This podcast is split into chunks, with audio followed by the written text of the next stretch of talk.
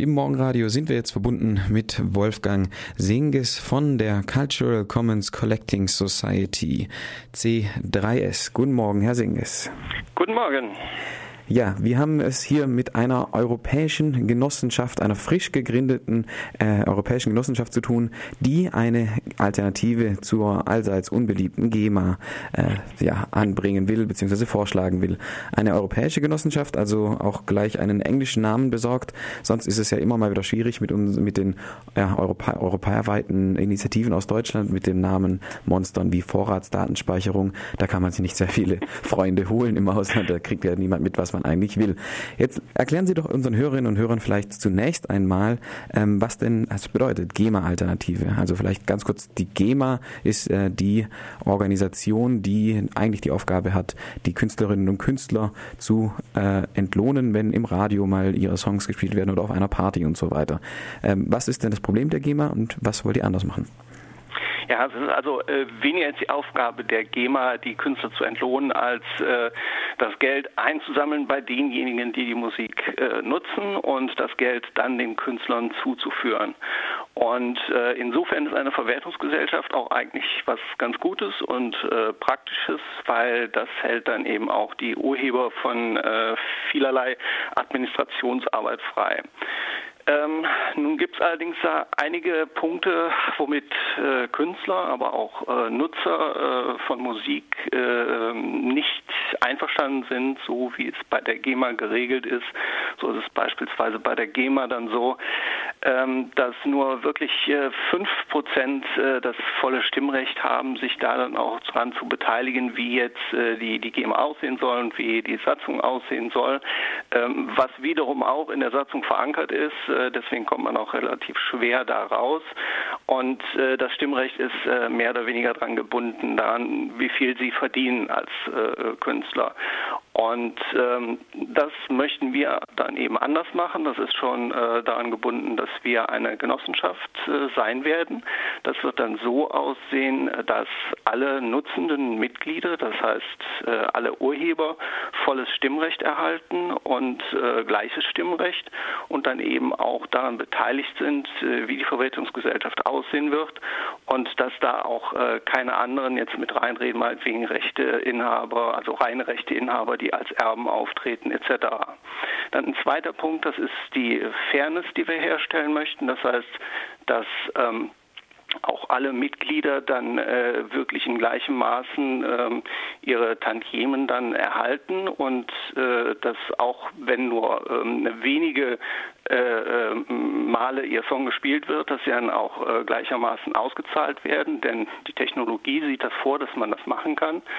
Und äh, das ist ein, relativ wichtiger Punkt. Und auf der anderen Seite möchten wir aber auch, ähm, dass äh, wirklich ähm, alle Nutzer von Musik dann auch daran beteiligt werden, äh, zeitgemäß, äh, dass beispielsweise Tarife so aussehen, dass sie auch wirklich praxiskompatibel umgesetzt werden können.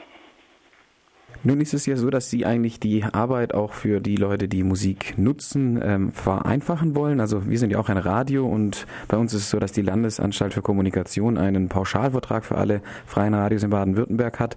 Ähm, das heißt, wir haben damit eigentlich relativ wenig zu schaffen, haben aber natürlich auch die Probleme, dass wir es im Moment überhaupt nicht äh, hinbekommen, irgendwie Musik auch in Beiträgen oder ganze Sendungen hochzustellen.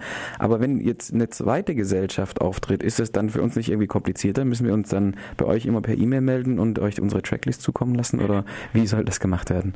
Nein, also es ist im, äh, im Gegenteil jetzt komplizierter, denn es sieht so aus, dass äh, mehr oder weniger ähm, beispielsweise Künstler, die andere Lizenzen wie Creative Commons Lizenzen nutzen, das heißt Lizenzen, die jetzt in Verwertungsgesellschaften dann nicht abgebildet werden, dass die gerade bei Rundfunksendern nicht abgebildet werden können im Lizenzmanagementsystem, nicht abgerechnet werden können und äh, deswegen werden sie entweder als äh, Künstler in einer Kategorie wie äh, White Label gespielt und dann überhaupt nicht abgerechnet, erhalten gar kein Geld, oder aber der Sender sagt, nee, also wir möchten jetzt nicht so unfair sein, denjenigen dann kein Geld zu geben, also spielen wir die überhaupt nicht.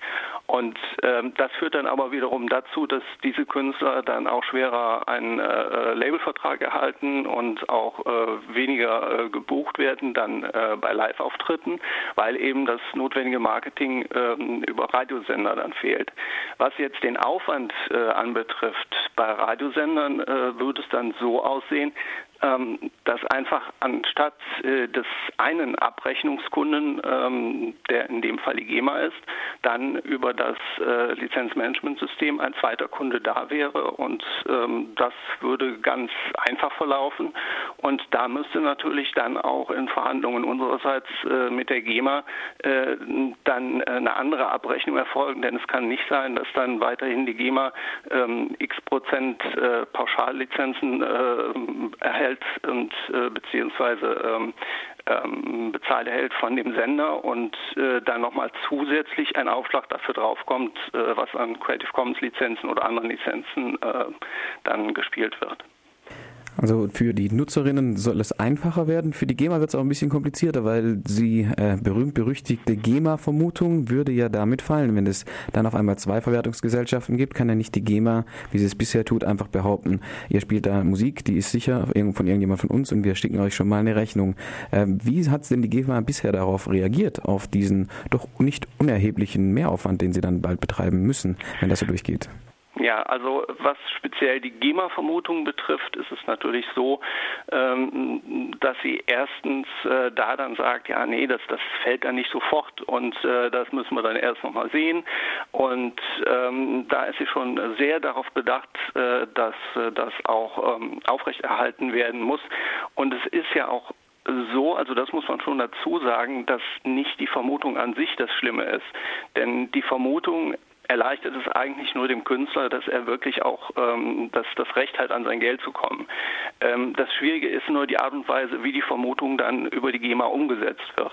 Und das ist was, was auch uns ein Dorn im Auge ist. Und im Prinzip wäre es dann so, dass diese GEMA-Vermutung in dem Fall dann eigentlich eine, ja, GEMA C3S-Vermutung werden müsste, weil dann eben gesagt werden müsste, okay, es ist wahrscheinlich, wenn Geld auf, äh, wenn ähm, äh, Musik aufgeführt wird in Deutschland, dann ist es halt wahrscheinlich, ähm, dass die Stücke von der C3S oder der GEMA verwaltet werden und äh, nicht ähm, außerhalb. Und äh, dann müsste man das halt äh, mit uns klären, was das für, für Stücke sind. Aber ähm, es wäre dann nicht in unserem Interesse zum Beispiel der C3S dann auch äh, direkt diejenigen, die äh, sich dann falsch verhalten haben oder irrtümlicherweise die Sachen nicht angemeldet haben, dann äh, direkt äh, vor Gericht zu zerren. Also ähm, das ist eben der Punkt, der geregelt werden muss. Und an der Stelle ist es auch dann so ähm, vom Gesetzgeber geregelt, äh, dass die äh, Verwertungsgesellschaften, die dann existieren, miteinander verhandeln müssen, wie dann tatsächlich ähm, ja das äh, Meldewesen, nenne ich es jetzt mal, ähm, von gespielter Musik dann auszusehen hat. Ihr habt eure Genossenschaft ist äh, jetzt gegründet worden oder noch in Gründung. Äh, vor wenigen Tagen ist sie gegründet worden, also Ende September. Äh, und ihr sammelt dafür Startkapital. Ihr habt eine der die erfolgreichste Crowdfunding-Aktion in Deutschland gerade am Laufen über die Plattform Startnext. Seid ihr da ähm, mit am Geld sammeln? Kannst du da kurz einen Überblick geben, für was braucht ihr jetzt im Beginn Geld und wie läuft das bisher? Also erstmal, um das zu korrigieren, wir sind nicht das erfolgreichste Crowdfunding. Ähm, ich weiß jetzt nicht, wie es äh, bundesweit aussieht, aber auf Start Next sind wir wohl, ähm, wir haben das Crowdfunding jetzt am 30. September abgeschlossen, sind wir die vierterfolgreichsten und ähm, haben da mit äh, einer Summe von knapp 120.000 Euro abgeschlossen bei zuerst angepeilten 50.000. Ähm, und unser Ziel war aber eigentlich äh, langfristig da auch bei 200.000 zu landen. Denn mit den 50.000 Euro sieht es halt so aus, dass wir das Projekt fortführen können. Ähm, wir brauchen allerdings mehr Geld, um die ganze technische Infrastruktur aufzubauen, um auch Entwickler anstellen zu können, äh, festanstellen zu können, die dann für uns arbeiten. Und da braucht es natürlich eine größere Summe und selbst 200.000 sind da noch gering bemessen. Ähm, aber der Knackpunkt ist halt der, mit den 200.000 würden wir dann gleichzeitig auch nochmal die Grenze erreichen, die wir brauchen, um äh, von Nordrhein-Westfalen eine Förderung zu erhalten. Und äh, das heißt, wenn wir jetzt äh, diese Lücke auffüllen können, äh, die wir im Moment noch haben zwischen 120 und 200.000, äh, ähm, dann könnten wir das Ganze aufstocken und könnten dann ins neue Jahr starten äh, mit einer Summe von 400.000 Euro.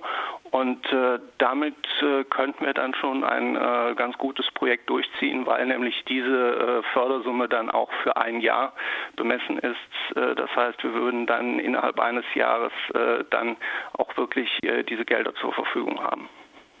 Vielleicht zum Ende des Interviews noch ein Ausblick auf die europäische Dimension des Projekts. Also ihr habt ja jetzt, wir haben uns jetzt vor allem über die GEMA-Situation hier in Deutschland unterhalten.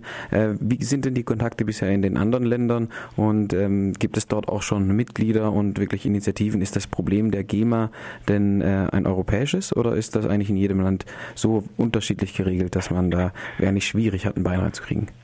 Also die Probleme sind schon von Land zu Land unterschiedlich und da werden wir dann auch, wenn wir die Teams in den anderen Ländern aufbauen, natürlich ähm, auf die unterschiedlichen Probleme eingehen müssen.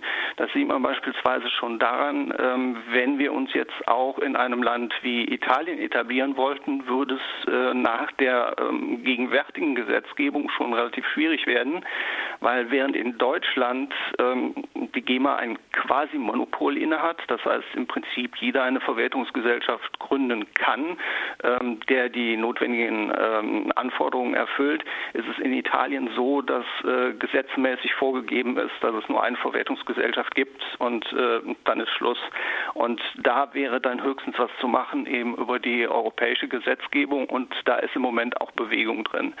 Das ist der eine Punkt. Und ähm, was es jetzt, äh, ähm, also wie es jetzt weitergeht äh, mit den Teams in anderen Ländern, es ist jetzt schon so, dass unter den 50 Gründern auch ähm, ein Franzose und äh, zwei Österreicher und ähm, eine Engländerin waren.